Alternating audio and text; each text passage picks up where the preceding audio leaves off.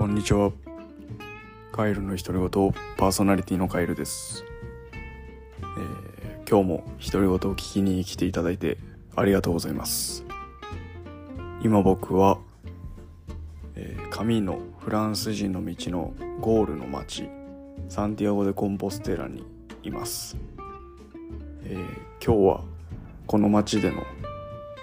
え2日目ですね、えー到着は昨日と7月の7月の18日。7月の18日に到着して昨日一泊して今日はゼロデーということでまあトレイルに戻らない。で、えーゆったりと街を散策していました、はい、この街はまあスペインの中でも多分大きめな観光都市なんでしょうかね。結構たくさん外国人観光客の方とかまあもちろんスペインからの観光客の方いらっしゃってます。すごいたくさん人がいてちょっと久しぶりにこんなにたくさんの人を見るとちょっと疲れちゃいますね。はい。でゼロデーということでもう何も考えずにそのいつもここ約1ヶ月ぐらいの間ずっと時間を気にしたりずっと距離を気にしたりしながら歩いてたんですけどそういうものを一切考えずに今日一日を生活してみるとちょっとなんかそわそわするというかなんかもうそれを考えながら生活するのが多分自分の中で定着しているというか日常化されてしまったようで何も考えないでいるっていうのがちょっとそわそわするような状況でした今日は。はい。まあサンティアゴ・でコンポステーラ大聖堂はあの中に入ってえー、メサかな。んなんか式典みたいなものをやってるっていうのでまあ行ってはみたんですけどもう人が多すぎて入れなかったですね。なのでもしもメサ参加したいっていう方は多分その入場時間よりちょっと早めに行って並ばないと入れないんじゃないかなというような感じでした。はい。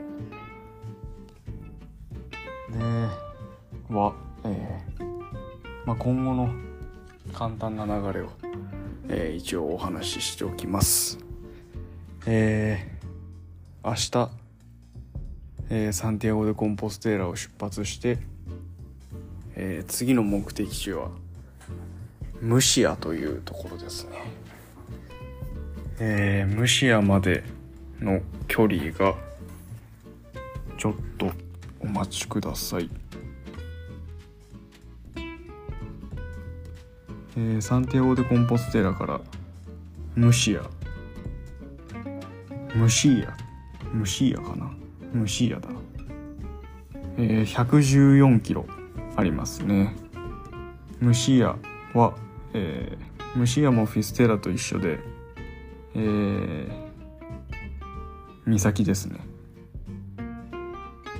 まあまずムシーアに行こうと思ってます。まあ114キロなんでおそらく3日くらいですね。まあもしかしたらちょっとゆっくり歩いて4日で行くかもしれないです。まだとにかく時間がたっぷりあるので。で虫屋まで行って虫屋までの道のりはだいたいもうずっと西に歩くだけですね。西に歩いてちょっと北西に行くと、えー、虫屋に行けると。で虫屋から、えー、今度は南の方角にずっと歩いていくとフィステーラですね、えー、地の果てに行けるということですね。いやー本当にこのパートが僕カミーの中でもカミーノの中でもまあもともと計画はしてたんですけど一番楽しみかもしれないなこのパートは。なんせそのカミーノのフランス人の道は歩く人がとっても多くてあとはやっぱ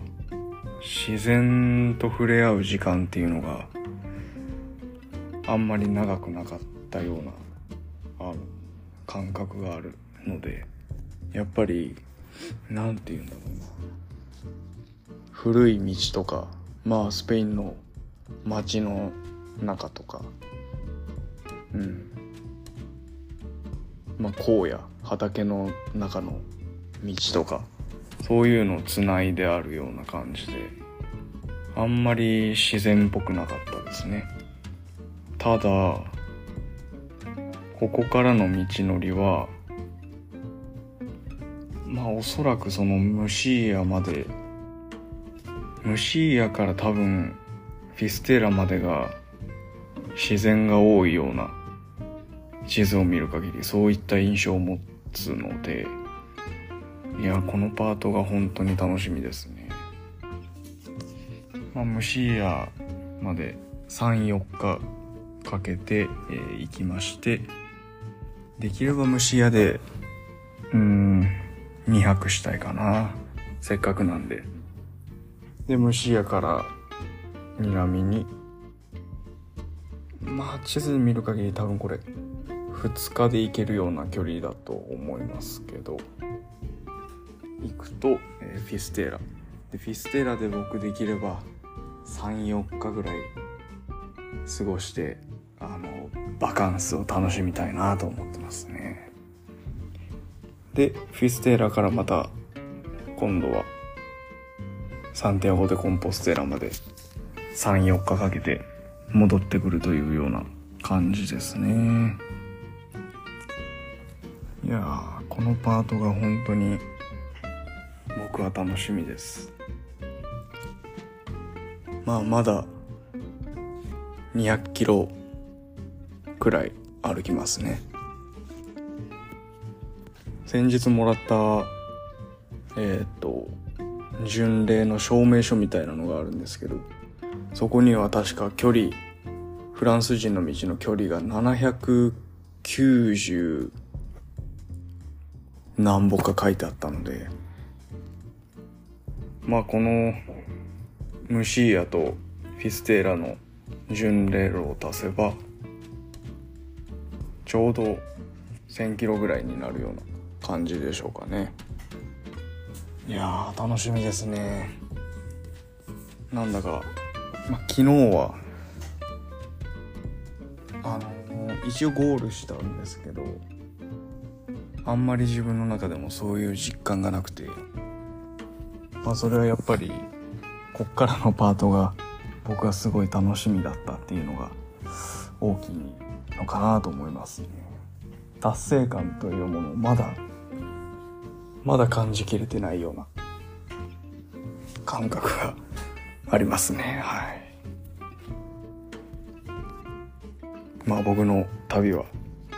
まだもうちょっと続きますということで今後も、